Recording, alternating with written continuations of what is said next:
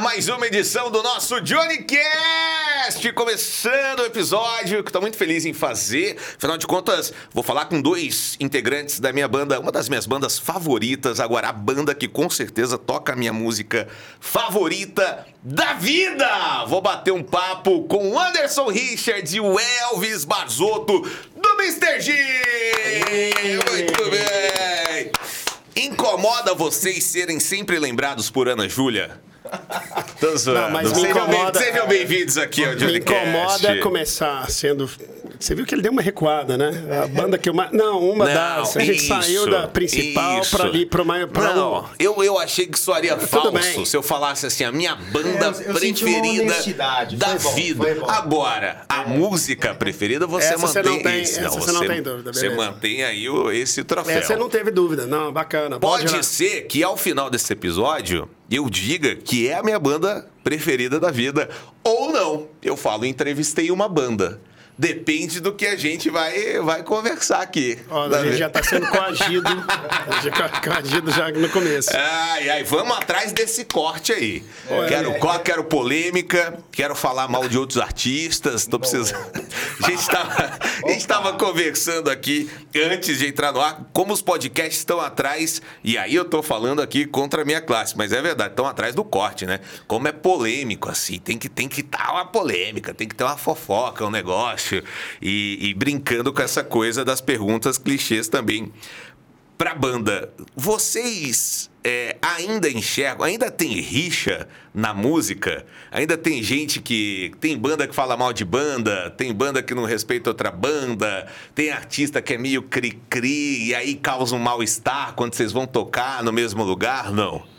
Ah, tem, sempre teve, vai ter, acho que é normal. São seres humanos, têm des- desentendimentos, vaidades, e, e se falar em, em- na- no mundo artístico, isso com certeza não é o que eu vivo, mas tem na- no meio dos, dos atores, na política, ou seja, tem, eu creio que isso é, é normal. No nosso caso, lá no comecinho, isso, isso acontecia mais, era novidade, o mercado estava mais é, Aquecido quente, aqui. aquecido, tava um negócio, existia existia uma, uma sensação de que Goiás ia explo- estourar uma banda e todo mundo queria ser essa primeira Isso. banda. O que a gente sempre pensava era o seguinte, era, poxa, se uma primeira banda vai, provavelmente é muito mais fácil de outras duas, três irem, que é o que aconteceu no mercado de Minas, por exemplo. Aham. Isso é muito legal e que aqui entre nós, já que você gosta de polêmica, né? Com certeza teve. É, é engraçado, eu vi bate-papos né, com o pessoal do Jota, com o do Skank, em Minas. É engraçado, nenhum fala mal do outro, mas eles nunca fizeram uma apresentação juntos. É um não negócio fala assim. bem também. Não fala assim, o Samuel fala, ah, eu tava na casa do Rogério, que a gente tava É, fazendo um som e tal. Não tem. Não tem isso, mas ao mesmo tempo eu vi o PJ falando que eles só estouraram porque o Skank estoura, chama atenção para o mercado de Minas Gerais e eles eram a bola da vez logo após o Skank, depois do J Quest vem o Pato Fu. Em Goiânia, quase que acontece algo parecido, porque quem vai primeiro a ter uma música gravada era o Laia Vungi. Aham. O Live Unge tem uma música gravada, aquilo chama atenção. Antes disso, a gente tinha o P.O. Box no cenário pop. Sim. Então, a- a- passou muito perto realmente daquela cena. E aí, naquela época, rolou um movimento que hoje nenhum problema, mas rolou uma, uma história e a gente ficou de fora, porque uma turma real- realizou um evento que era para fomentar isso aqui em Goiânia e trazer gente da MTV e das revistas da época para mostrar essa cena pop rock de Goiânia. Aham.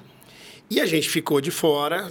Eu soube, um dos representantes, que hoje é um integrante da banda, estava, na época tá, não, não era do Micedinho, o Rodrigo, e estava numa reunião e rolou esse, esse negócio lá. Pô, mas o Micedinho não tá, não, não tá, a gente não acha que ele. Um, um dos artistas, né? Na verdade, eram até da parte do backstage empresário. Não, não sei o quê.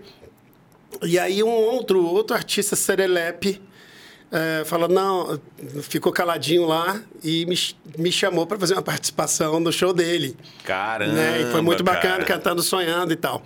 Mas tinha, tinha o ciúme. Eu acho que a coletividade, aí passou um tempo, é, um ano depois eu resolvi chamar uns oito artistas, deixa eu ver, alguns artistas para montar, para a gente pensar num lance coletivo, alguma coisa, Aham. como uma cooperativa. Sim.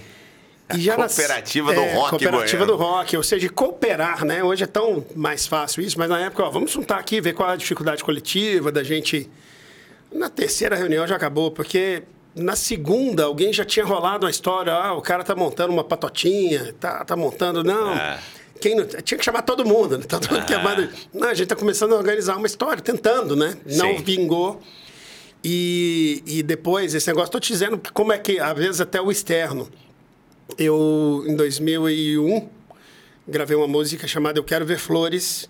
Convidei nós, mais sete bandas, oito, porque dava encaixe, Aham. né? Dava encaixe.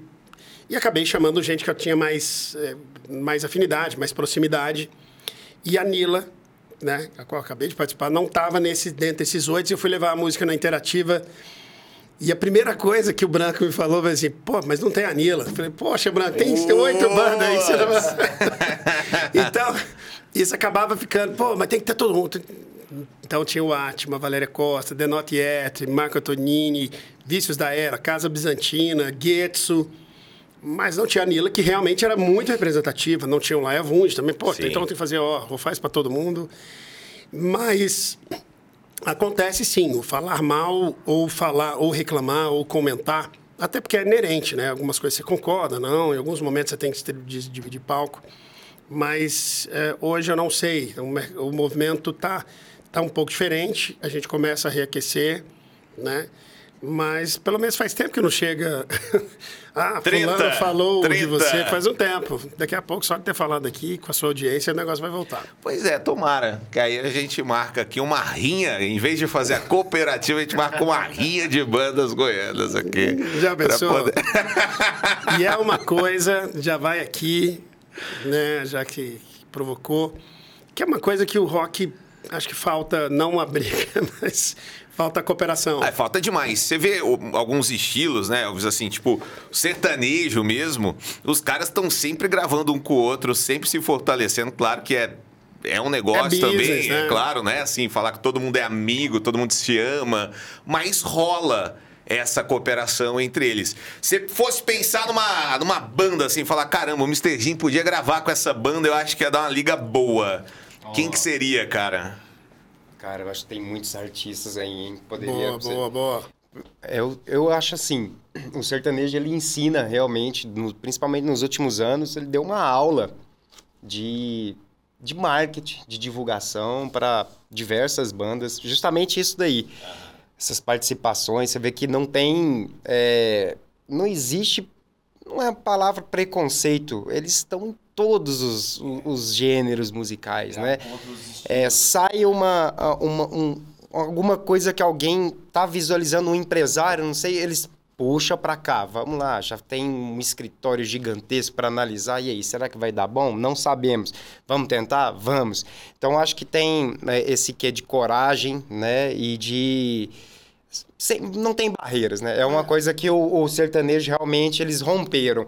Mas eu sinto que agora tá tendo uma, uma movimentação né, um- do, do pop rock e essas barreiras elas estão sendo de alguma maneira é, permeadas e, e, assim tem muita coisa interessante surgindo e respondendo à pergunta cara eu não sei mas eu penso que no caso do Mr. Jim nossa seria uma- um, um desejo enorme não só é, para a banda, para todo mundo, para mim, eu inclusive, eu acho que para os meninos pra- também, cara, gravar com, não sei, cara, com o Capital Inicial, com o J Quest, com o Skank, ou talvez, né, é, gravar com bandas daqui de Goiânia também, né? Ah, mas isso é a vantagem que a gente, graças a Deus, isso a gente tem uma história bem legal, né? A gente já gravou É, vou- nossos, é. fora em nosso DVD, né? Sim. A gente já gravou com Valéria Costa, com Everson Cândido, com Nila Branco. Opa, acabei de soltar um. E- um- Ih, Henrique menino! de Oliveira. Quando? Cadê? Onde tem? Ah, e, ah, Gravaram com a Maíra, querendo Camila não. Faustino, Eduardo Melo. que A é Maíra não gravou uma participação com Maíra, vocês? Maíra, É. ah, MC Discreto, Muito do bom, rap. muito bom. E fora os, os que eu participei, né? Representando a banda, dos, dos álbuns eh, Elétrons de, de Anápolis, Longitude de Quirinópolis e outras N bandas que eu tive a oportunidade. Inclusive, a gente está montando algumas playlists de, de Spotify com isso. Esses dias alguém me mandou a participação na música da Longitude. Então, assim, um dia, nosso grande amigo Henrique Morgantini falou: Sim. Pô, você podia fazer um negócio, gravar umas músicas aí do pessoal de Goiás. eu falei, a gente acabou de fazer, né? Falando, Henrique, assiste o DVD, que é no DVD em 2011, onde tiver, a gente regravou Getsu, Vazio. Aham. Regravou uma da Valéria Costa, Fechar os Olhos, que é uma das primeiras músicas da, da Valéria Costa. E regravamos uma da banda Atma, qual o Marquinhos, né? Nosso baterista, é um dos fundadores, né? Gravamos também. Então, não só convidamos, como a gente regravou músicas goianas também. E provavelmente depois nós gravamos uma do Vícios da Era, nesse mesmo, né? Num álbum anterior, e gravamos num, num acústico. Então, Legal. acho que, que. E agora, tem sempre mais gente, né? Que a gente pode participar. Participei de um DVD do Liga Joe. Você vê um movimento massa de, de bandas. é, eu sei que tem muita banda de rock em Goiânia, banda boa, mas ah, a pegada do Mr. G é uma pegada mais pop. Ela, eu acho que ela até ela é menos nichada, digamos assim. Acho que é um estilo que alcança é, pessoas diferentes do que só aquela pessoa que, tá, que gosta só de ouvir rock e tal. É, você vê um movimento massa de bandas de pop, pop rock, assim, em, em Goiás? Surgindo Depende, a depende. galera jovem aí que tá começando e tal. Eu não, talvez até por não estar tão ligado, assim, eu não estou vendo as bandas, principalmente o, me- o movimento autoral, eu não estou vendo. Aham. Talvez esteja acontecendo, Eu- né? é, tem um movimento cover muito forte. É. né? No Brasil, né? é, aí aqui, em. Goiá- aqui em Goiânia também. Tem algumas casas aqui em Goiânia que eles lotam todos, todos os dias que eles abrirem e colocarem uma banda tocando, vai lotar. Então tá tendo um movimento pop rock aí. E como o Anderson falou, autoral não se vê tanto, né? Você vê muita divulgação. Ah, Queen cover, Aham. Bon Jovi cover, ou um dueto, né? Um duo. Aí vem Guns N' Roses e Nirvana. Mas aí, pronto, você chegou no, no outro ponto que eu queria trazer. É, banda autoral. Existe o interesse das pessoas por música autoral, por, por artistas autorais que estão assim no comecinho, querendo mostrar o trabalho? As pessoas estão dispostas a ouvir? É, deve existir, eu só não estou vendo, mas elas existem. Cara, olha, não tenha dúvida que existe. Quando a gente congela do nosso tempo, o- nós sempre tocamos também covers nos shows, né? Aham. E lá em Uberlândia é um lugar que a gente acaba podendo fazer um show praticamente 100% autoral. E mesmo assim a gente regravou grandes clássicos. Mas, de repente, numa dessas, eu, eu me deparei com o Lagoon. Alguém, um fã lá, falou: ah, não sei o que é do Lagoon. Eu não sabia quem era o Lagoon. E é uma banda que todas as músicas são inéditas para mim. Aham. E tem uma audiência É gigantesca. uma Então, tem- Neva também, que é uma Neva já eu conhecia banda, de né? mais tempo e tal, né? Já tinha mais tempo. mas- 11, 20, tem uma galera mas o 20 assim, é mais dessa, antigo dessa que eu turma. conheci. Mas o João, por exemplo, era um cara que eu fui saber por uma. Então, tem uma desconexão da minha geração, do do Anderson. Então, eu deduzo que tem sim uma galera conseguindo apresentar seu som através do, do, do digital. O som novo, cara. É, Ah. hoje, a nova rádio são as playlists do, do Spotify, do, do- dos streamings para uma geração como a minha, a gente está ainda se, se aprendendo a usar isso. Né? Então, tem sim gente curtindo som novo. Eu passei esses dias, inclusive, fui mostrar para um, pra um conhecido e ele começou a cantar. Eu falei, você conhece? Como? Ah, porque eu uso, eu uso playlist. As playlists vão me oferecendo, como você que é do rádio. Né? A gente tinha, a minha geração tinha o rádio para fazer Cara, isso. mas eu ainda não tenho o costume das playlists. Eu também não. Eu toco, eu sou DJ, e às vezes em festa, a pessoa me pede uma música e eu nunca ouvi. E às vezes na pré-escuta eu ouço ali rapidinho e falo, cara, é massa, assim, vou tocar pra essa pessoa. Cara, vem todo mundo na onda, assim, sabe? Parece que eu tô tocando um clássico, assim, o povo fica doido. Eu falo, velho, de onde vocês conhecem essa música? Eu, o DJ, o DJ da festa, nunca tinha ouvido esse negócio. Onde é que vocês aprenderam esse negócio? É, Cara, então existe uma- acontece assim, é muito rápido. A música chegou, se ela bombou, se ela tá no- nas trends aí, se ela tá em primeiro lugar nas playlists, a galera já sabe, já sabe cantar. É um negócio E, é, absurdo. e é geralmente esse público mais jovem. É, sim. né? O público da minha geração Acho que esse comportamento não é todo mundo, mas eu acho que a maioria acaba não ouvindo tanto playlist. Aham. Então a gente está fora de uma tendência onde apresenta o jeito de apresentar a música. O rádio, eu ainda gosto muito de ouvir rádio. Uhum. Graças a Deus. rádio- Você falou que o, a- a- o novo rádio é a playlist. Eu falei, acabou meu emprego. Acabou, vou viver Mas de quê agora? o popular ainda tem uma audiência maior. É. Né? Não é à toa que as rádios ah, jovens, entre aspas, hoje tem mais jornalismo, às vezes, ou igual do que As música. rádios jovens estão tocando muita música antiga, né? É, não, você- impressionante. Tem dia, tem dia que eu ouço a rádio e falei, cara, eu tô congelado no tempo. E eu até tô gostando das músicas, mas. O que que acontecia, né? Você que tá aí, que tem menos de 150 anos, né? Tá- Isso. Cara, a gente ficava lá, nossa, a programação da rádio sempre tinha uma, duas músicas lançadas por semana. Então tinha ali uma mistura de flashback, que eram as músicas que já eram sucesso há 10, 15 anos, Aham. midbacks, né? Tinha aquela que tinha acabado de tocar há pouco tempo, de- o- É. aqueles artistas. E tinha um lançamento. Então você tem- sempre estava tendo uma, duas. Isso está rolando de outra maneira, né? É. Sim. Só que a minha, a- o meu comportamento é de procurar isso no rádio. E é, e é muito raro ter no rádio uma música nova. Isso é um qualquer artista. absurdo. Isso é um negócio que eu não concordo. Porque o rádio antigamente lançava. Agora você vai ouvir a nova música dos tribalistas. Acabaram de lançar. Vamos tocar e ver o que, que a audiência pensa.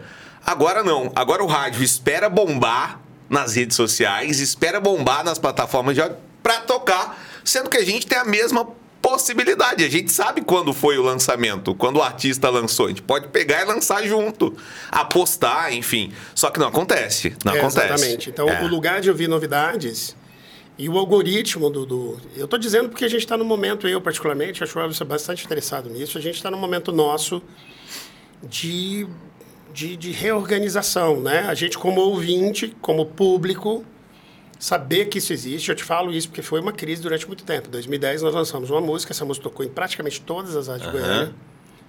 Quase todas. Nós tocamos na Terra, além da Interativa, que era a Rádio Jovem, na 97 ainda, as duas rádios, mas tocou na Executiva. Qual era a música? Vira Amor Depois. Sim, Tudo que começa sim. lindo, vai crescendo.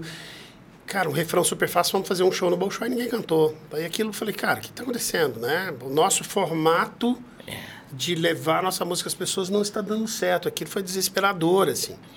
E a gente olhava e falava, cara, tá na internet, mas que língua é essa? Que para minha geração demora-se mais tempo.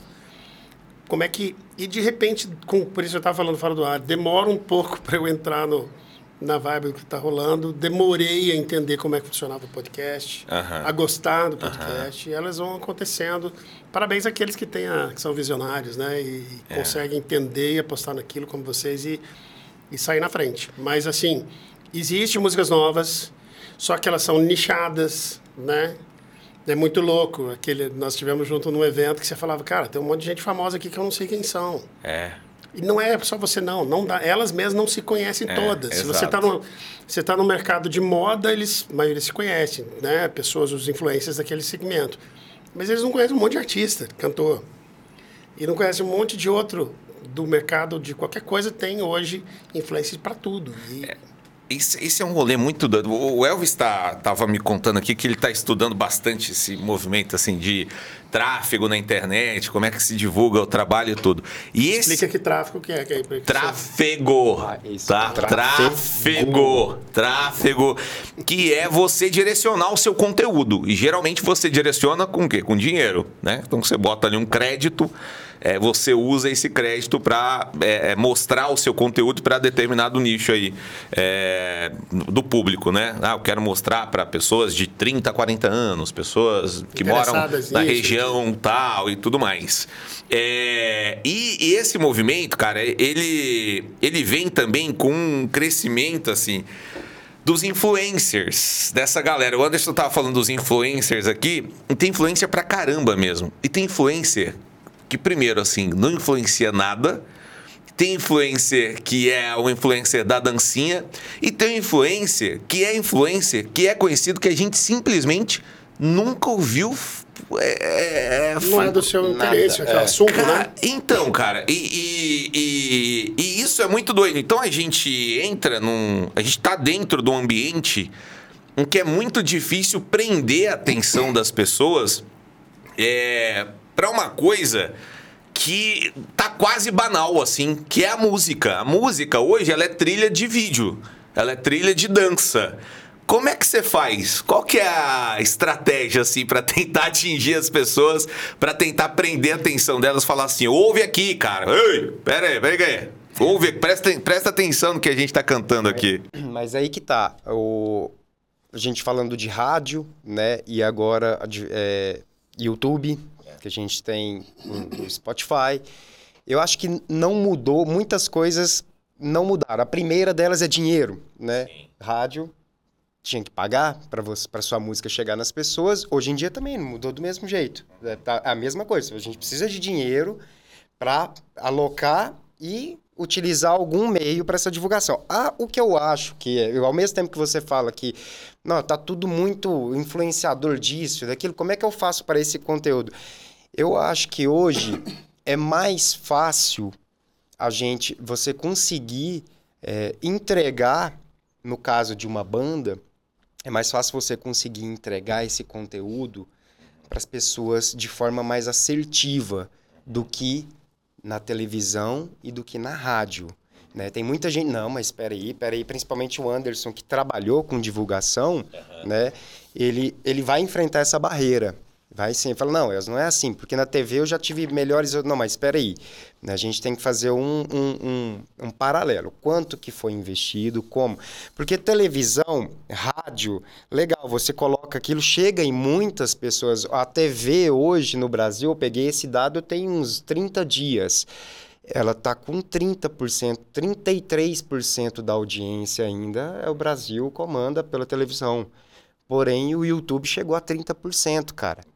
Então, o, daqui mais talvez um ano, o YouTube vai ultrapassar a televisão. Uhum. Né? Então, Só assim... tem um detalhe interessante, né? Porque 20 e poucos anos atrás, 20 anos, você tinha uma televisão, sei lá, com 60%, né? Uhum. E aí você tinha três opções, sendo que uma das três tinha 70% de audiência. Uhum. Então, nós tínhamos Bandeirantes, uh, Globo e SBT. Sim a manchete um momento ali, depois veio a Record, mas essas três. Tinha três canais, gente, na TV, basicamente, né? Então o cara aparecia no programa de domingo, ele falava para o Brasil inteiro. Sim. Hoje, se você aparecer no programa, mesmo programa do domingo da Globo, que ainda domina o mercado, ele vai ter talvez 40%, 50%, um audiência menor, dentro dos 30%. Então já caiu bastante. E dentro do YouTube, que tem 30, aí é número de. Ah, com detalhe, né? Dentro da TV você tem uma infinidade de canais Sim. abertos e fora da. Quando você vai para o YouTube, aí você tem 30% de audiência, mas aí, aí põe canal. Sim. Aí põe uma distribuição. É, né? mas aí você consegue identificar, né? Eu acho que é o lance de identificar quem é que assiste o Podpah, quem é Isso. que assiste o Lucas Neto, quem é que você consegue identificar melhor esse público. Na TV você não sabe não muito bem para quem você está falando, né? A metrificação, ela surgiu justamente com o Google, né, que começou a colher as informações das pessoas, né, 20 anos atrás, né? Não é à toa que eles têm que 200 mil servidores espalhados no mundo inteiro, com a, os dados mais importantes que hoje as empresas pagam caríssimos para ter, inclusive nós, é. que são as informações das pessoas. Né? Já viu quando você vai fazer qualquer coisa na internet? Ah, baixe o meu e-book. O que, que pede lá? Nome, WhatsApp e e-mail. Cara, com isso você tem os dados mais importantes da pessoa. Você pode chegar, você pode ligar para ela, você pode falar com ela de diversas maneiras. Então, hoje a gente tem a metrificação, a gente consegue uma, é, pegar as informações do, daquilo que você investiu, uhum. né, do seu produto, do que foi gasto. Peraí, vamos ver, não deu certo. Vamos, vamos ver o que, que não deu certo? Uhum. Então, vamos analisar aqui. Tem quantos anos de banda já, Anderson? Você quer uma aguinha, filho? É, se pegar, o que é normal, é falta de, de vergonha na cara aqui. Você, é, tem quantos anos já, já de banda? 25? Vamos fazer 26 agora em dezembro. 26 anos 26 completos. 26 anos de banda. 26, cara. Quem é o público do Mr. Jim hoje? Interessante isso. Assim, a gente está no momento até de, de observar isso mais. Mas de o público do Mr. Descobrir. É, eu acho que eu acho que até de, da gente, na verdade, sabe que descrever, Elvis, porque assim a gente acaba vendo o nosso público hoje de eventos normais, assim, o grande público nosso é um público nostálgico, com mais de 30 anos, uhum. público do show. Sim. Ele é um público que vai para curtir, né? Adolescente, lembrar da, juventude, da adolescência. Sim. Esse é um público que tem mais de tem 30 a mais, ou seja, um cara que está com 30 anos há 15 anos atrás, a gente lançava o eletroacústico, 16 anos. E re- renascia ali o, o Sonhando com a participação do Bruno. O cara, quando estourou Minha Juventude, 20, um cara que tinha 10, 12 anos, cantou pra caramba Minha Juventude. É. Então ele tá com 30 hoje, 32. Então esse público vai para reviver um momento muito bacana, que é nostalgia, que eu ouvia falar isso antes dos 30, não entendia. É um sentimento que é muito legal, tá? Que é você viajar num, num momento legal da sua vida, do passado, através de alguma, alguma coisa que te remeta a isso. Pode ser um cheiro. Eu sempre digo que o cheiro de pão de batata quente me lembra a adolescência, quase infância, quando minha mãe fazia para o lanche da tarde. Aham. E isso é muito gostoso, assim. Você fica, cara, você sente o. Você vai lá, né? Eu lembro Sim. de, um, de uma de passar rock santeiro no canal Viva da, da Globo, com aquela tela menos, né, totalmente pior do que a de hoje, mas aquilo me dava a sensação de estar na sofá com meu pai do lado, a gente assistindo, que era o programa nosso de família. Então, nostalgia é isso. Você ouve uma música, nossa, eu era super jovem, era tudo. Não quer dizer que hoje está ruim, mas era um momento bacana. E a gente hoje, querendo ou não, com 26 anos de banda, a gente tem esse público.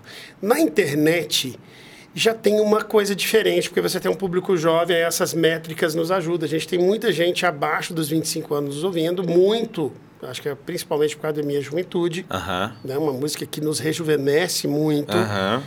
E no show que nós fizemos esse ano, a gente viu esse público lá no show. Foi um show em Goiânia, numa capital, numa cidade que, que né, por mais que a gente tenha uma cultura, e é verdade, da música sertaneja, é uma capital, tem Aham. público para tudo. E foi um show que você estava lá, que achei muito bacana. Aham. Mandou, mandou Carla, marcou o Marcos Mena, que curtiu. Foi. É, isso é muito doido, né? Porque é- é esse, esse story especificamente eu tava assistindo. O Mr. Jim, que é uma banda da minha adolescência, eles estavam tocando o LS Jack, que é uma banda Também. da minha adolescência. Eu falei, cara, eu vou fazer. E marcou eu o Marcos marquei mesmo. o cara. E ele repostou, ele achou legal. Então, Não, toda semana a gente recebe muitas postagens de bandas tocando Sonhando, Mesma Juventude, A Minha Paz, e a gente adora isso. Né? Por quê? Porque alguém escolheu uma música sua para colocar num repertório que tem um planeta Terra de opções, né? Sim. É algo sensacional. Sim. Então, nos shows, nesses shows maiores, shows abertos, a gente começou a ver uma juventude voltando. Não sei se é um, foi um momento, um dia, mas depois o número de pessoas que passaram a nos seguir naquele dia. E aí, lá no Instagram, a gente olhando, pô, esse cara é jo- jovem, essa menina é super jovem. Aham.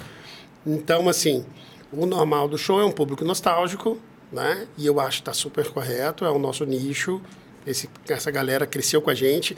Hoje está muito mais bacana, porque na época do meu pai, a pessoa passava dos 40 e praticamente não ia em show mais, Sim, se aposentava sim, da vida é. noturna. Hoje você tem uma galera adulta que gosta de evento, Sim. né? Sim. Claro que você tem que preparar um evento com características de, tem quem, de quem tem 40, que está mais é, exigente, com conforto, estacionamento, tarará. Uhum. O sertanejo fez isso. Sertanejo, eu cresci numa família sertaneja, posso falar isso, minha família é do, interior do Brasil, meu pai cantava sertanejo, eu cantava com ele, que é coisa que as pessoas se assustam, ah, porque a gente virou o defensor do... Né, pra- pra- é tão forte aqui que quem não gostava de sertanejo não gosta, me- via o Mizejinho como o anticristo e tal, do negócio, a salvação. Mas assim, o sertanejo tocava só no AM, né? Tinha um público elitizado grande, porque a gente via nas casas das pessoas, mas tinha o show e as pessoas, essa turma não ia. Por quê? Porque não era preparado para elas. Os shows em Goiânia sertanejos, até 20 e poucos anos atrás, eles eram na pecuária de Goiânia, pé no chão, Sim. poeira, e no cowboy do asfalto Sim. tá? de grandes amigos meus, Salvininho, mas uma turma que fazia esse evento. De repente, uma turma começa a falar, não, vamos fazer mesa, cobrar caro, uísque, larará, e aí deu essa toda essa... Essa guinada. mesma pecuária que você está citando, a gente teve uma edição da pecuária agora, né? 2023. E. Da é- lendária entrevista do Anão. E a lendária entrevista do anão. Bota o anão! O, o anão berranteiro. não de patrocínio, Fabinho Parreira falou para mim.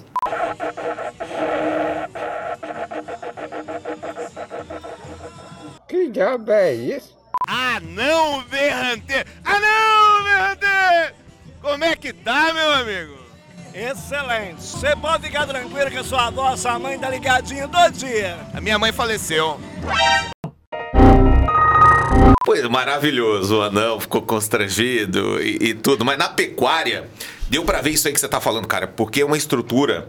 Mas assim, impressionante, impressionante. E os camarotes, né? Eu fui nos dois camarotes que estavam montados lá, mas assim, o negócio, cara, parecia um, um casamento, assim, ó, de buffet e bebidas e garçons, assim, super educados te servindo e a bebida gelada pra caramba, totalmente bem, assim, é, num lugar próprio, que você ia lá, você retirava a sua própria latinha e tal. Sabe um negócio assim, chique? Você fala, cara, isso aqui é a pecuária de Goiânia.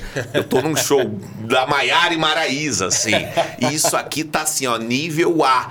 E, e- e- e na, no Vila Mix aconteceu também. No Vila Mix É, não, tipo, tinha Vila- uma área lá também, com comida Não, e tal. esses eventos são. cara, O primeiro que eu me recordo era chamava Viola de Ouro, Viola, não sei o quê, que era do Marden, mas uma turma fizeram, fizeram no céu do AB. Aham. Foi quando o sertanejo vira boutique, vira um negócio, eu acho assim. Então, esse lance de perceber, a pergunta que você fez é muito legal. Né? E a gente está olhando para isso. Quem é seu público? Né? Pode ser qualquer um, que você falou é interessante, porque a gente toca a vida inteira, tocou em festas do peão, em eventos corporativos, Sim. né? em eventos de rock. Então a gente consegue dialogar. A nossa, a- isso foi intencional e verdadeiro. Sim. Porque, principalmente eu que estou ali na frente falando e compondo, a minha linguagem tem a ver com o interior, com a família da roça, mas quis fazer pop rock. Sim. Mas sem chutar minhas origens, sem achar Claro. que isso era. E isso, de uma, alguma maneira, a galera comprou isso. Com, no início era interessante, a gente estourado, sonhando, depois minha juventude. A gente percebia que a galera, muita cidade de Goiás, talvez só tenha visto um show de pop rock autoral nosso. Aham. Né? Aham. Então, depois algumas receberam uma ou outra banda, mas assim, era, é, até o comportamento, como é que é, né? Uhum. Se eu vou num show sertanejo, eu sei, começa a tocar lá, pararara, eu, "Ah!" eu Isso. tenho o grito e tal. Isso. E esse aqui, como é que faz? né? Não dá pra dizer que o Mr. Jim não tocou sertanejo, não, no show, porque eu me lembro de um show em que o Mr. Jim puxou. Fuscão Preto. Não, puxou o jingle da Tropical Pneus. Ah, mas esse, esse é o clássico do meu amigo Pra Bicalha. rodar pelo Brasil. pra tocar o caminhão. Ah, bom demais. Isso aí é maravilhoso. Agora, Elvis, a gente tá falando aqui, né, de, de. Comparando o pop, o rock com outros estilos, principalmente o sertanejo, porque a gente tá em Goiás, então a nossa referência acaba sendo essa mesmo, assim, dos artistas. Um artista sertanejo hoje é mais ou menos como um jogador de futebol, assim. Ele, muito jovem, ele já tem. Quando o cara, né, quando vem assim, fala, esse esse moleque é bom e tal. é, ele já tem um empresário, ele já tem um escritório, aí já tem uma stylist pra ele vestir as roupas certas e tal, e agenda, e assessoria. Já fez harmonização. E social media e tudo mais. E o cara, ele já entra meio marrento assim, logo de cara e já gravando DVD com participação. E as, as metas do cara, assim, quando você vai atrás, ela, ele, a meta dele com a música é o sucesso. Raramente é fazer música. Raramente é viver pela música. Dá pra entender isso assim? Geralmente o cara ele entra, ele já tá planejando é um carrão, um sucesso. é, sabe? É, é- é- é- é esse outro lado. Claro que a fama vai trazer em qualquer é, estilo musical, mas isso tá mais na cabeça, assim. Eu percebo isso mais. Quando a pessoa hoje em dia ela escolhe tocar rock ou qualquer outro estilo que não seja tão comercialmente né, lucrativo, no que, que ela tá pensando? É, eu, acho que tem. E sofrer. É, O que, que é? Por quê? Então, A pergunta que eu quero te fazer é: por que rock? Me disseram que se eu Por sofrer quê? nessa vida, o céu me receberá Gente, melhor. olha. É. o, o rock, ele, é- ele é muito. Ele tem uma coisa assim de expressão. Para quem canta, para quem toca, ele é expressivo. Ele, ele tem. A gente cresceu, eu cresci escutando todos os tipos de música, mas o rock. Ele é massa, cara. O rock é legal demais. O rock, você tá. Eu ficava. Eu, pra você ter uma ideia, eu morava no interior e não tinha. é, eu tinha que escutar música na rádio Aham. né? Então, para passar as músicas, eu tinha que ficar escutando. Chegava da escola, eu ficava escutando rádio. Eu gostava de escutar música. Aham. Eu ligava, É, é, ou, é, eu lembro quando chegou uma locadora de CD. Não sei se vocês tiveram isso aqui em Goiânia. Locadora de CD? De CD, vocês já tiveram isso? Não. Cara, então Então acho que ia quebrar rápido, todo mundo ia copiar. É. Cara, não, mas olha o que, que rolou. Chegou uma locadora de. O que o CD era muito caro. Era Aham. Muito caro. Então, assim. Por é isso que a gente como é- pirateava, Elvis. como é- Eu não sei como é que era no sul. não, Aqui mas a gente aí. ia a Campinas e comprava exemplo. realmente do... do... A Discatel fazia a fitinha, você fazia uma. É isso, Os é. CDs de rock, então, eram mais caros ainda. Cara, um CD do Pink Floyd não era barato. Sim, sim. De bandas mais. eh, Finlândia, por exemplo, Halloween, Stratovarius, que eu, gost... que eu gostava, de um, que é um heavy metal melódico. Sim. Cara, eu não conseguia comprar esses discos. Então, quando chegou essa locadora, eu, eu ia. Ah, já sei, vou lá, locar. Né? Um, um disco do, do, do Iron Maiden custava 35 reais. Isso eu tô falando de quando eu tinha o quê? 17 anos, 18 anos, um moleque, uns 20 anos Aham, atrás. aham. Né? Era 35 reais. Uma fita cassete era dois na feira, né? E a locação do CD era seis. Então ficava por oito. Eu pegava e gravava na fita. Ficava por oito reais. Pode prender, pode prender, É pode isso, prender. Tá aqui, Não, ó. é Eu isso confesso. aí. Eu confesso. Então, É, assim, fal- sabe, era cara- esse o corte que eu tava procurando. É. Eu Falsificação. fazia tudo isso pra escutar o rock que eu gostava. Porque Ah, o sertanejo. volta atrás, era uma boa causa. era o O motivo nobre. sertanejo, cara, era o dia todo na rádio, sempre. É. As rádios. Mas por isso há exemplo, quanto tempo? Ah. Ah, cara, eu tinha uns 20 anos atrás, deve É, ser. com 20 anos, porque você pega o sertanejo estoura no E FM eu tô falando do interior também. em 92, você Aham. já tem os 29 anos. Eu tocava Zezé o dia todo, que eu também, eu acho legal, porque eu cresci, tinha, eu Sim. ligava a rádio, tava rolando isso. Sim. Cara, mas o rock, eu não sei se tem a ver, porque eu sou do interior, tenho um desejo de rock, por- não era algo tão comercial, talvez essa, isso, ó, por, o que- por que, que isso não é tão comercial? aham. Né? Mas, sei, cara, eu acho que guitarra, né, que é um instrumento muito Você característico tocaria do rock. guitarra com um, um cantor sertanejo? Você não, tocaria? sim, eu Você tocaria. tocaria? Eu não sei, gente. Eu não sei. Eu dei aula 10 anos. Dei aula de guitarra por 10 anos. Tá o ódio dele. Não, não. Dificilmente. Peraí, dificilmente chegava um aluno em- querendo fazer aula de guitarra por causa do Zezé, cara. Entendi. E tem guitarra no Tem Zezé. pra caramba.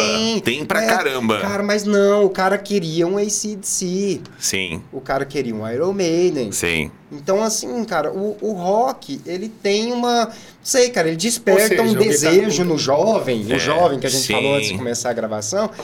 E esse desejo não tá conectado é- com um plano de o montar uma guitarrista- banda de ganhar dinheiro, sim. sabe? É mais ou menos isso que eu, que eu tinha em mente quando eu, eu te fiz essa pergunta, quase que respondendo já. A minha que- primeira banda, cara, a minha primeira banda foi o primeiro ensaio, eu vou falar pra vocês o repertório, Ah. cara. Dark Side of the Moon, Pink Floyd, hora. 73. Quem que escuta isso, cara, no interior? Ninguém. Não, O- tinha- não é ninguém. né? Ninguém, é cara, pouco, ninguém. É pouca gente. O pessoal chegou assim, né, a gente ensaiando, nós locamos um estúdio. Aí eu lembro que o baterista, que era o dono do estúdio, e não era o nosso baterista, ele falou: Cara, vocês vão tocar isso aonde? É. A gente tocando.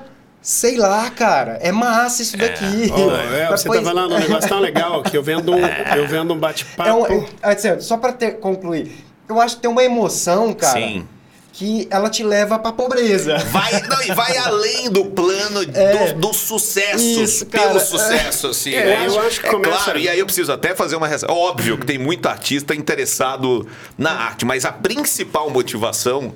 E é que eu trabalho numa rádio sertaneja. Eu vejo, é o motivo pelo. Quando você pergunta, o cara fala, porque eu quero levar minha arte pra longe, eu quero que a minha música chegue longe. Não, velho, eu quero comprar um Evoque, sabe? Isso, então, assim, cara. Assim, Porque o mercado, o agora- mercado tá mostrando Agora, isso pra Agora ele. eu queria tocar Money num bar, que é a música do Pink Floyd, que é uma música que é, que é um compasso em sete, que é um negócio totalmente não comercial. Eu me imaginava tocando num bar. Como, cara? Você não, tinha- não tinha gente pra escutar isso. É Não, mas eu então sou- é, um, é um caminho assim da, da derrota. Vamos, vamos falar assim. Eu vamos acho, eu acho, inclusive lá no Mr. Jean, eu sou o meio do caminho desse negócio, porque eu não tenho a. Mr. Jean é comercial. É, eu já comecei, eu sempre fui, sempre fui um ouvinte de rádio. Então eu acabava chegando nos meus ouvidos, me agradava aquele som que passou por um filtro de um cara que viu essa banda, as bandas que a gente conhece, os artistas que a gente conhece.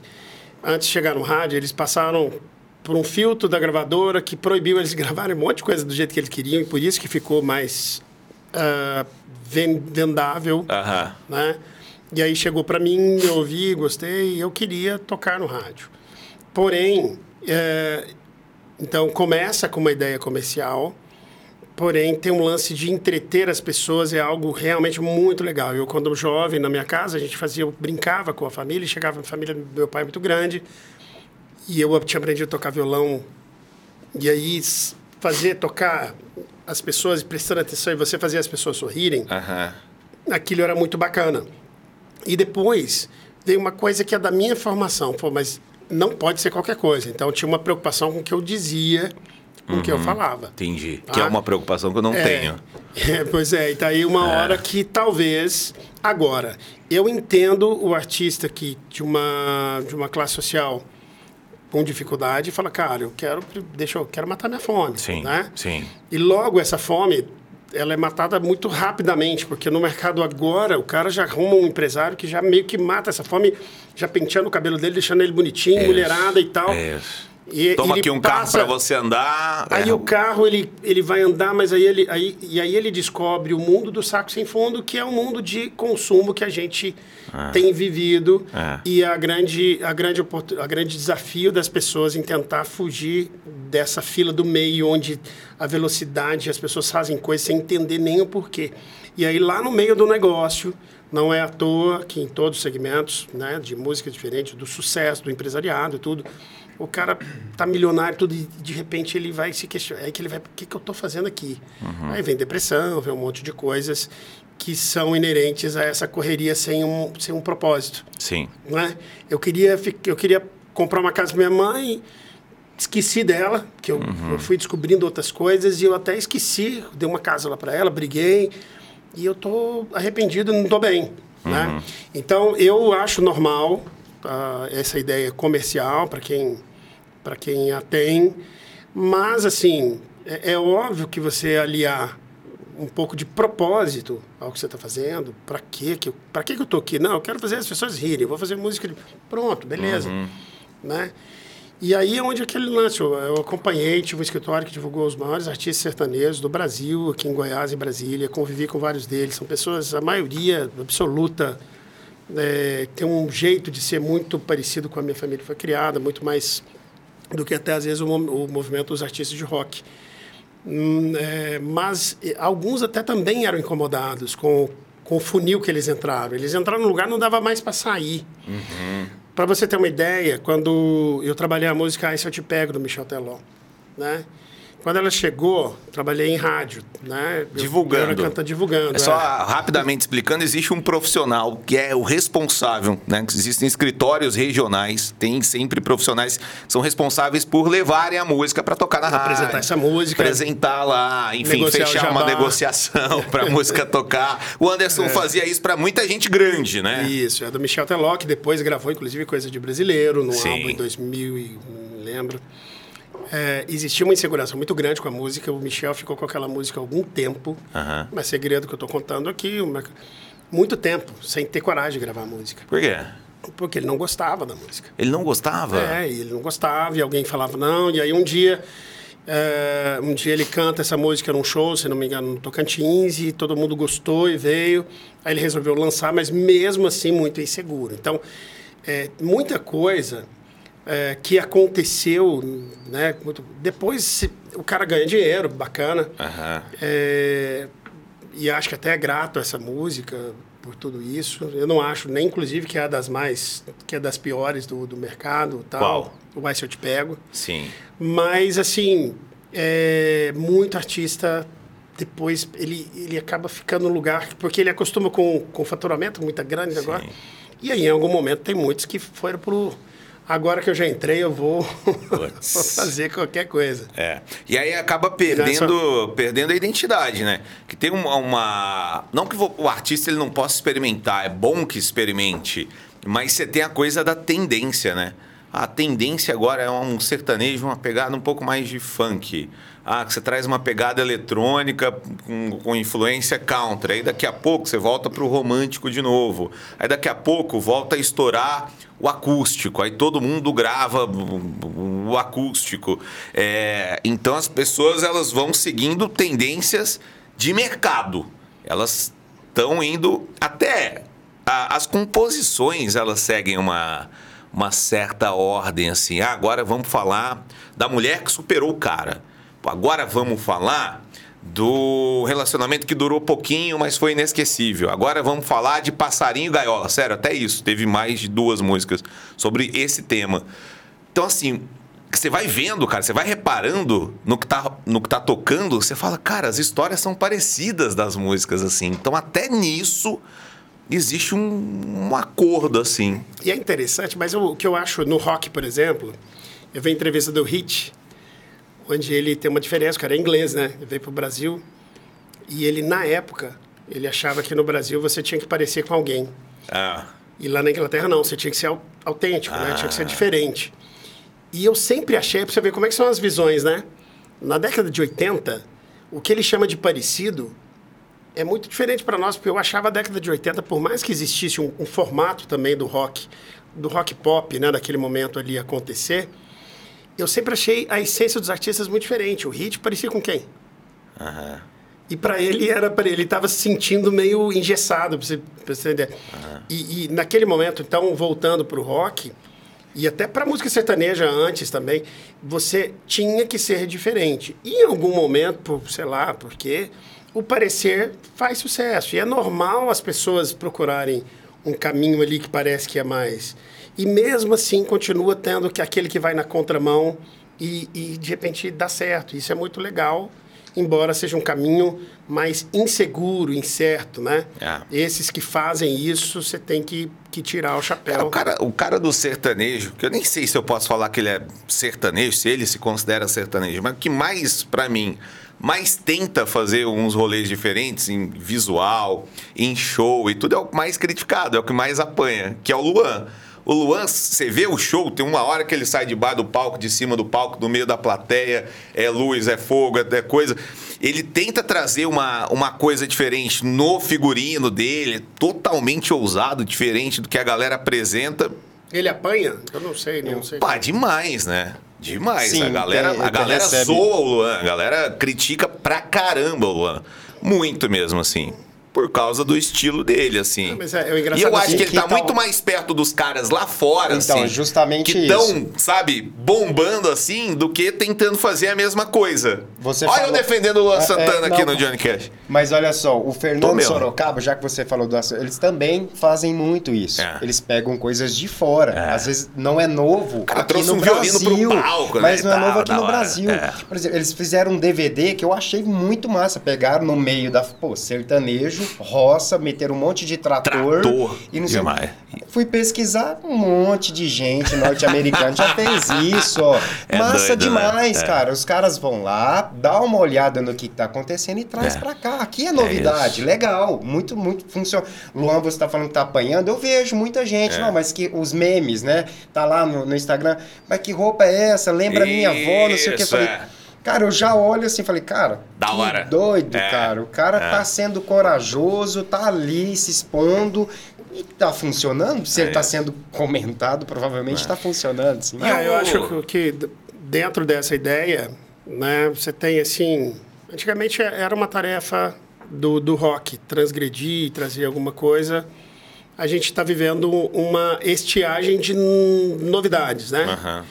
Porém, Porém, porém, Agora vai ser o link Porém- maravilhoso. Temos novidades. Mr. Jim, por exemplo, com 26 anos, não para de, de, de gravar coisa nova, de Para fazer não. coisa nova e tudo. E eu sei que vocês têm novidades.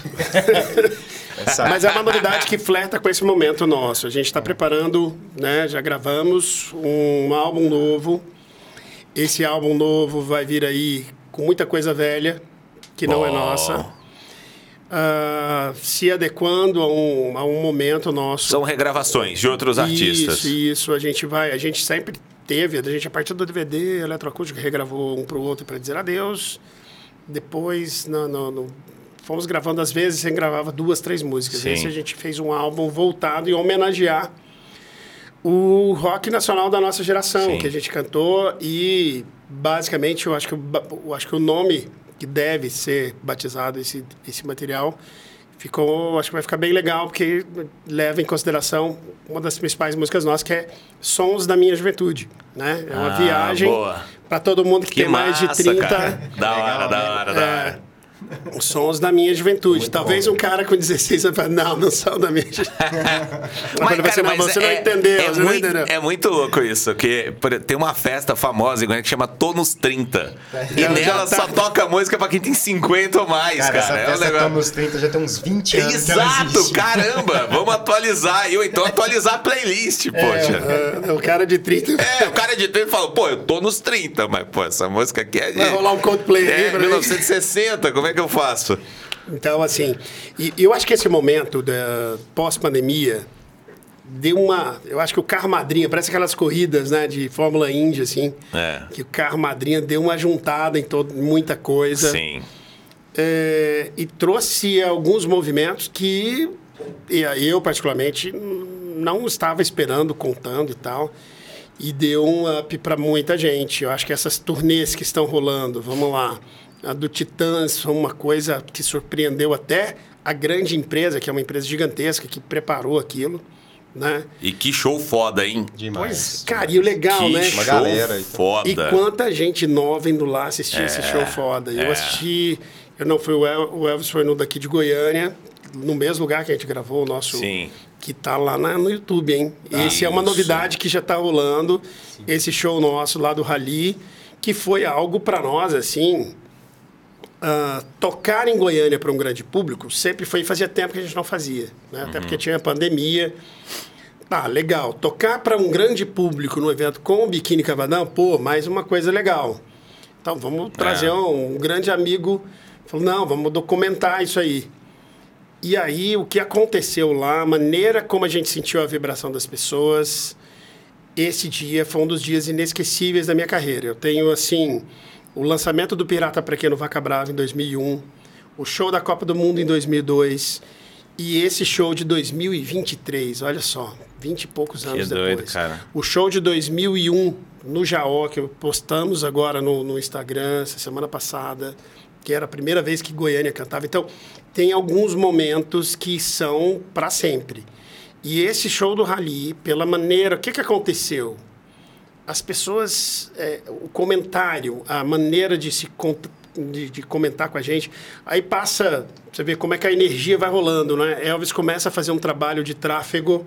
Sim, Tráfego. tráfego. E aí, cara, é Tráfego. o cara nosso que cuida da. E aí, um vídeo. A gente sempre percebeu que minha juventude segue sendo jovem pra caramba. E muita gente não conhecia o final da minha juventude, que é uma continuação da história. Sim. A lá Papé Pop 1 e 2, que o Engenheiros Sim. fez. A gente quer uma mesma melodia com outra letra. E minha juventude é uma história, né? E aí, em 2010, a gente, pô, vamos lançar uma música, vamos continuar, vamos mostrar o que, que aconteceu depois disso. E muita gente, e minha juventude é conhecida no Brasil inteiro, e muita gente não sabe que é de que banda que é. Tem gente que acha que é do Sim. Raimundos. Sim. E aí, em junho, logo depois desse show, a gente empolgadaço com o show, rola uma trend no, no Instagram de postagens usando Minha Juventude. Que doido. Rola a primeira, Uma galera postando. a segunda, terceira, quarta, quinta, sexta, sábado, e, aqui, e rolou um movimento de pessoas nos seguindo e nos ouvindo no Spotify, no e YouTube. pedindo orçamento de show. E, É, e aí, Doido, cara. então, ah, poxa, as pessoas estão querendo coisas, né? Gente que era saudoso, mas outra gente nova, cadê Sim, esse negócio? sim. E a gente se rejuvenesceu também nesse processo. Então, muita coisa aconteceu. Eu, eu creio que isso deve estar acontecendo com muitas bandas. Aí você vê o NX0 voltar para turnê. O Restart, pra quem é fã, Restart, o Restart também voltou. E vai, pois é. E aí, nessa pegada, cara, a gente ainda. Aí tá aquele negócio. Para o pop rock, ainda tá muito do que já aconteceu, né, inclusive para nós. E daí a nossa ideia de fazer uma releitura linkando com a O música que, que vai nossa. ter nesse disco aí? Aí é segredo, cara. Paralamas. Vai Segredo. ter Nossa, Titã. Não sei. Como é que funciona gravar a música dos outros? Eu, eu sei que o Bruno e Marrone gravaram. É, Mr. Jim. Gravou, o É. Michel Teló gravou, o Matheus Cauã gravou. Matheus Cauã gravou? Também. Qual que o Matheus Cauã Matheus gravou? Cauã gravou Coisa de Brasileiro agora na Copa do Mundo ano passado. Gravou? Gravou durante a Copa. E era assim, Anderson, ó, a gente está querendo lançar se o Brasil ganhar hoje do Japão. Foi o Japão, Coreia, sei lá, Ah. a gente jogou. Coreia. O Brasil ganha, falou, pô, se o Brasil ganhar da Coreia, a gente vai gravar um show em, em São Paulo. Tem esse vídeo lá, e gravar e a gente vai lançar antes do jogo contra a Croácia.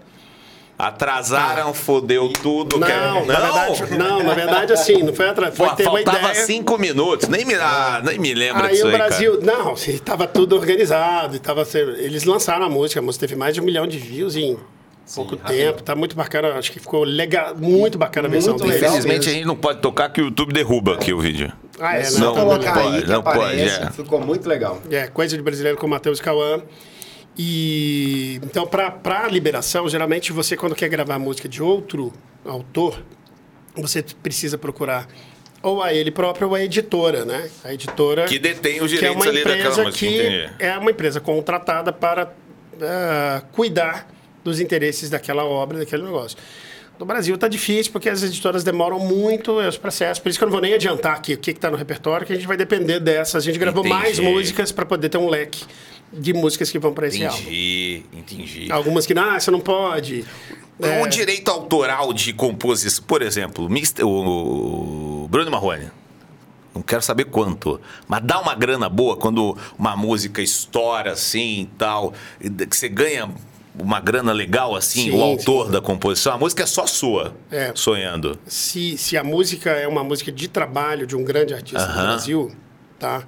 Se tem uma, uma receita muito interessante para o compositor. Não é à toa que Goiânia hoje tem N grupos, empresas de compositores. Tem, então o pessoal chama. Então o pessoal chama de canetaria, né? É, pô, tem Que é uma galera Os que cara- se reúne e aí todo mundo é Bicho, sócio da é música. é um 10 composições por tá- dia e 15 compositores por música. é um Ó, negócio absurdo, assim. a, a Sonhando com o Bruno Marrone faz muito tempo. Eu, eu vi números assim de ultimamente. O cara, o compositor de uma música de sucesso hoje, Ah, música que está aí, desse, Sim, né, do, sim. do principal, chega às vezes a receber durante um período, né? Não de uma vez, assim, mais de um milhão de reais, às vezes. que isso, cara. autorais. Que isso. E aí, É uma grana, né? Não, se Grana. você imaginar que isso está aí no, no Pega a Google. Ana Castela, o cara que compôs as músicas, Ana tá tocando, é vídeo, é trend, é TikTok, é. Não, o cara Você que imagina. compôs, tem lá, ele ganha o direito autoral dentro do, do digital, tem artistas Sim, sim. Então, assim, é, não à toa virou um grande negócio. Você- tem compositores milionários. Sim. Né? Milionários e com seus. Né? Isso é muito bom. Eu acho que é muito importante a cadeia toda se enriquecer. Né? Quanto mais tem uma está tá se levantando até uma, uma possibilidade. A gente teve um enfraquecimento muito grande do bastidor da- do show business. Né? Ah, técnicos, músicos ganhando menos, e isso é uma. Muita gente bacana saiu do mercado Sim. porque que acontecia é que, há um tempo atrás, o baterista de um artista de ponta, de qualquer, do Chitãozinho ou da Simone, o cara ganhava bem. Ele tinha uma vida de classe média Sabe que alta. essa é uma dúvida que eu sempre fico? Eu falo assim, ah, o Gustavo Lima cobrou um cachê lá de 500 mil. Beleza. Se estão pagando, tá ótimo.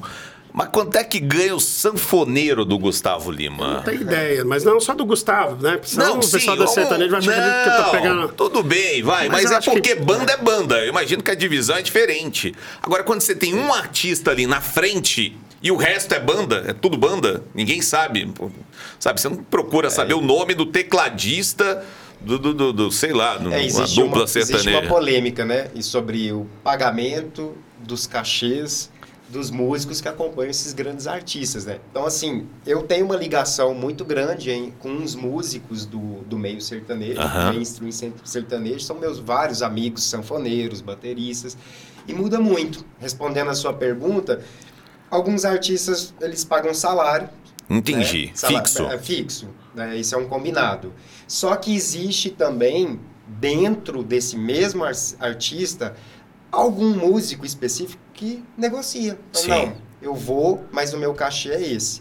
De repente existe uma ligação, né? Aquele que foi indicado Sim, com o artista ou com um produtor. Não, beleza. Então a gente. Tem os caras que são mais Isso. performáticos, mais, Existe, mais é, conhecidos existe- pelo público também, Existe né? o músico e o músico, Sim, né? sim. O cara, ele consegue se, se negociar, né? Mas Sim, existem as duas formas. O mercado- Salário, é, vai de acordo com Entendi. O mercado capitalista é mesmo. normal. Se você imagina que você pode receber mais, você tem que buscar mais. Sim. qualquer profissão.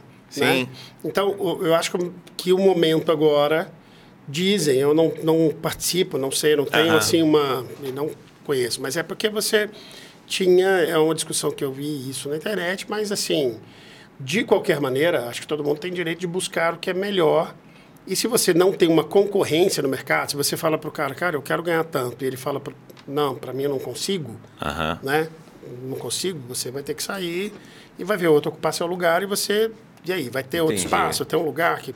E tem gente que eu acho que vai ser chamada É, para eu acho que não outro vai sempre valer a pena, porque os caras fazem show demais, né? Então, assim, são 25 shows no mês, cara. Você pegar um cachê médio, não vou falar valor aqui, mas, poxa, cara, qualquer coisa é, ali é, relativamente decente, no final, ali na soma, você tá ganhando um, um salário alto, É. né? No, no mês, assim. que sim. Em né? relação a quê? Aos outros trabalhadores do Brasil. Em relação ao artista ali, não. Dificilmente, eu acho muito difícil que um músico, um músico de qualquer artista ganhe num ano o que esse cara ganhou num show. Acho muito complicado, assim, que um cara, no final do ano, o cara fala assim, porra, matei aqui 400 pau nesse ano aqui, tocando. Acho, É, acho existe uma. difícil. O que eu conheço é que tem uma galera, a galera que participa dos DVDs, né? Os músicos Aham. dos DVDs, existem chamados direitos conexos, né? Quem tocou naquele álbum e aquela música é muito tocada, eles, são, eles recebem, o violonista, o Ah, baterista. sim, é, não, aí... E tem uma remuneração bem legal, assim. E tem uma galera que tá em todos, né? Velho, é- tem um sanfoneiro, velho. Tem um Tem sanfoneiro que é muito bom até, que ele dança e tal, tem um cabelo mais comprido assim. Ele tá em todos. Ele tá com Jorge Matheus, ele tá com aviões, ele tá. Enfim, É tá porque isso, John, depende muito do produtor. Né? Então, existem produtores aqui no Brasil que eles sempre estão com- produzindo certos artistas e eles possuem uma gama de, de músicos que estão sempre com com. Tô eles. sentindo que a gente tá falando muito de sertanejo. É, Eu tô preocupado é, com isso. é, aqui, eu eu tô- falei- Não, mas eu não, não- eu não acho ruim, porque é um, a gente tá falando, Tá falando mercado da música. de mercado, mercado da música. É, mas eu É. acho que o mercado da música, além do sertanejo, que é uma referência para nós, um business, né? Sim. Um, um jockey, Sim. por exemplo, dentro de se remunerar bem, são menos pessoas, mas você tem gente aqui, essa turma, esse novo momento do, do rock nacional, você tem uma galera do rock, mesmo que seja cover, Ganhando uma grana. ganhando uma grana legal. Legal. Né? Tem mesmo. Então, assim, é, tem gente com estúdio. Né? Vamos dar um exemplo do Pedra Letícia, né? que obviamente o, o Cambota virou uma referência também do, do stand-up, tem uma, uma, uma audiência muito bacana. E o trabalho do Pedra Letícia é sensacional pelo Brasil, tocando em, em teatros, que é uma sensação para nós, música mara- maravilhosa, porque o teatro, as pessoas que vão assistir um show no teatro. Tão não tem o interessadas bar, demais, não né? tem a gatinha, que é muito legal, mas o cara tá ali olhando, é muito bom de cantar Aham. para esse público, quem Aham. tem algo para mostrar. Pedra Letícia tem um circuito muito legal. Você tem o Dino Fonseca que estourou né, pela internet, tocando cover de rock, de rocks internacionais e que está lotando casas pelo Brasil. E, e acaba fazendo uma conexão desse som popular para um público que está ouvindo não só sertanejo, que o sertanejo hoje é pop, e está vindo também buscar, tá, já que eu vi isso aqui, o que, que tem mais, Sim, né? sim. Você tem o Rock Beats, que é uma banda que também agora acabou de ser indicada para o Prêmio Multishow. toda hora eles aparecem no YouTube pra mim. Apareceu pra mim hoje, umas É. três vezes. Toda hora eles É, aparecem e aí no você tem YouTube. aqui o Liga Joe, você Sim. tem aqui uma galera aqui de Goiás. O Liga Joe que tem uma agenda gigantesca. E acabaram de lançar um DVD muito legal também. Legal, Tá legal Bud demais. Retrô, a Maíra, que é uma coringa, Ah, não, pela mãe. Ela veio aqui. Tem episódio com a Maíra, assistam. Eu tá assisti as sensacional. pílulas dela contando uma história que, que eu fiquei triste, assim, pela maneira que ela conta, quando ela teve em gravadora e Aham. tal. Tô assistindo, tô Aí, sacando. ó. Muito obrigado. então, é, uma galera que vive. É porque a gente criou uma história né, que veio da que o artista, se ele. E hoje até perdeu isso, né? Se o artista não tiver milionário, ele fracassou. Sim, né? Ele é verdade, fracassado. é. Como se todo o juiz de direito, que a gente entende como uma profissão né, de sucesso, como todo médico né, que a gente se- tivesse que ser bilionário, assim. Então, um pouquinho disso. E eu acho isso extremamente interessante, a gente falando do nicho. É, o João, por exemplo, que é um cara que está muito bem financeiramente, literalmente, ele está milionário, ele desce. Eu, se eu ver, eu já não sei quem é ainda, eu não decorei. Isso é muito doido, mesmo. Isso é Eu muito também não. legal e isso é muito saudável, porque nossa, a minha geração, a gente assistia todos, a gente ia do Amado Batista ao Titãs, no Chacrinha e no Bolinha. Aham. Então, eu, o cara que era roqueiro, conhecia quem era o Amado Batista e às vezes não gostava da música dele. O cara que era fã do Amado Batista, não gostava da música dele, escutava, via o Titãs. Aí ele encontrava na rua, não no aeroporto, ah, aquilo, aqueles roqueiros lá, né? Não, hoje você tem um nicho, você passa, chega aqui na cidade, vai fazer um show na cidade, desce ali da- no aeroporto, alguma coisa, vai na comprar um instrumento musical, em poucas pessoas talvez vão te conhecer e à noite tem duas mil pessoas loucas pelo seu trabalho. É mais mentalmente saudável, na minha opinião. É claro que o nosso ego quer ser o cara. E aí, quando você é o cara conhecido onde, onde quer que vá, como os ícones pop, o cara fica, fica refém do sucesso dele, porque ele não pode sair na rua É. se ele não tiver muito bem-humorado, né? E sem estar com o saco cheio, porque senão qualquer coisa vai tirar ele do, do, do sentido. Me fala aí, falando de futuro, pra onde é que vai o Mr. Jim? São 26 anos de banda. E daqui pra frente. Agora a gente começa a planejar mais curto, né? Arrumar uns 30. de 5 em 5. Porque a gente fez o, fez o DVD de 10 anos. E aí eu lembro que o Bruno Gouveia falou: não, tô- nosso, nosso DVD de ele falou, não, os primeiros 10 anos. Eu falei, pô, 10 anos foi tempo, hein, cara? É. Pô, já tá com 26, né? É. Aí, cara, então agora, chegar nos 30 anos, aí, pô, e aí, como é que tá? Tá cansado? Vamos, vamos embora pra frente. Mas a gente resolve, re- se, que rejuvenesceu, querendo, a gente continua é, trazendo pro palco o que a gente é, o que facilita muito nosso trabalho, né? Então, desde a gente é familiar, normalzão, né? O Mr. É uma banda de pop rock muito normal. E isso, para muita gente, não era legal, que estava acostumado a ver um perfil de banda de rock com uma caracterização. E para muita gente passou a ser muito legal e é muito bom isso para nós, é muito saudável, porque a gente foi ficando longevo, né? Sem a gente cansado que estava fazendo, porque não era uma interpretação, né? Então, quando a gente faz Minha Juventude com a diversão, com o lúdico, imitando a voz da mãe, Sim. era o meu lado ali de diversão, brincalhão, e ele seguiu. Quando a gente faz a música Sonhando, que é para o meu pai que faleceu, um momento de emoção, de perda minha. Quando o Rodrigo faz a letra de três minutos, foi para a filha dele, pequenininha, que está aí crescendo, saudável. Depois eu fui ter meu filho, eu fui ter a emoção que ele teve. Né? Quando a gente canta Boa Companhia, que eu escutei aqui nesse estúdio, tá? não aqui no estúdio, lá de fora aqui, né? Primeira vez a gravação, a versão do William Borges. Falei, poxa, que música que celebra um negócio bacana, bicho. Deixa eu... E aí a gente gravar essa música é eterna. Então elas estão aí. A Minha Paz, da Valéria Costa, uma música que ela fez pra gente. Então a gente canta músicas pro filho, pro pai, pro amor entre amigos, o amor do filho pro pai que se foi, do filho pro pai que tá aqui, da mãe que tá presente. É, música que zoa com o outro, brincando. Regrava músicas que a gente gosta. E isso com certeza fez com que a gente fosse andando muito tempo, tivesse essa, essa eh, junto com a gente esse público que você me perguntou que eu acho que é o nosso público. Ele se identifica com esse jeito nosso trivial, gente como a gente, né? Literalmente. Olha, eu sou fã do Mr. Jim. é, Eu já entrevistei o Anderson, né, algumas vezes na vida, então já fiz todas as perguntas que eu poderia fazer sobre o sonhando. Já chorei, já, enfim, é, um monte de coisas diferentes rolaram. Inclusive para quem tá nos ouvindo, né, nas plataformas de áudio, se você voltar, dá no comecinho, vai subindo aí. Lá nos primeiros episódios tem uma entrevista com o Anderson em que ele fala mais das composições também, tudo, mas eu gostei muito desse papo, especialmente aqui com vocês, Anderson e Elvis, porque a gente falou de música e falou de um lado da música e um lado da banda que talvez eu não, eu não tivesse explorado, não sei se as pessoas exploram muito, porque a gente tá falando de uma banda que tem 26 anos de idade, 26 anos tocando e inovando e fazendo sucesso e trazendo fãs e mantendo fãs, que é um negócio difícil também.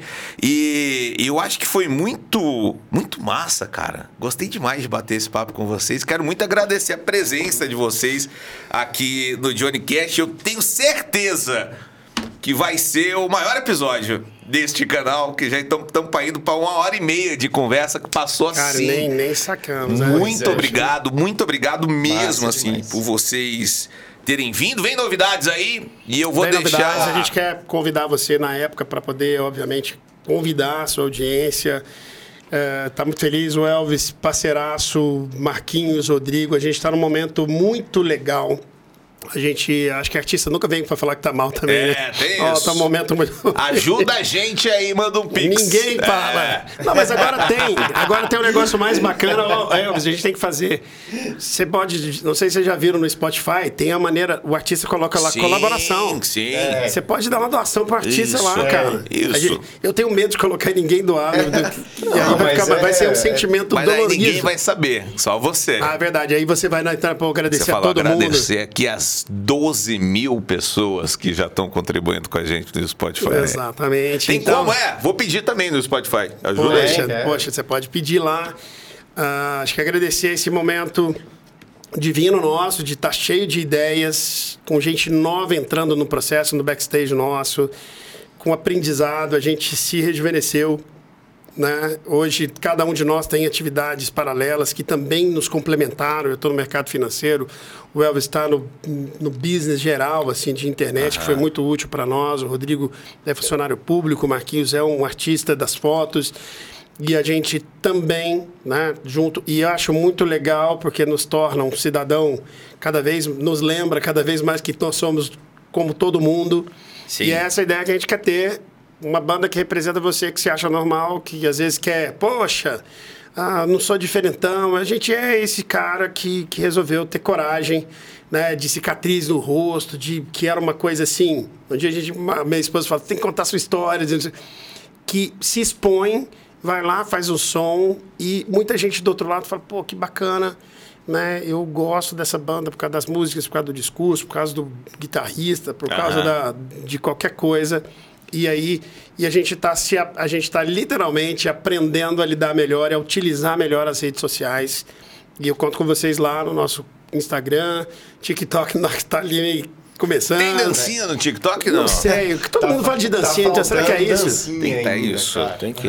Vou te dar uma Cara, dica, mas, ó. Mas na verdade, o Anderson, ele é uma máquina de, de, de conteúdo, ele tem muitas ideias. Pra quem é fã do Mr. Jim, pra quem gosta desse lado né, mais orgânico, natural de um artista, pô, o Mr. Jim é, é, é, é o tudo de bom que tem pro fã. Cara, nós estamos Porque aprendendo a fazer realmente umas coisas legais. né? o- o- a gente tá, nós estamos estudando isso para justamente para levar para as pessoas que estão com o celular na mão, com o computador vendo e quer saber o que está por trás da música da banda, né? Legal. Então é só acompanhar o Mr. Jim que tem, é, na verdade, é muita novidade que vai vir para frente. A gente, nós estamos planejando muita coisa.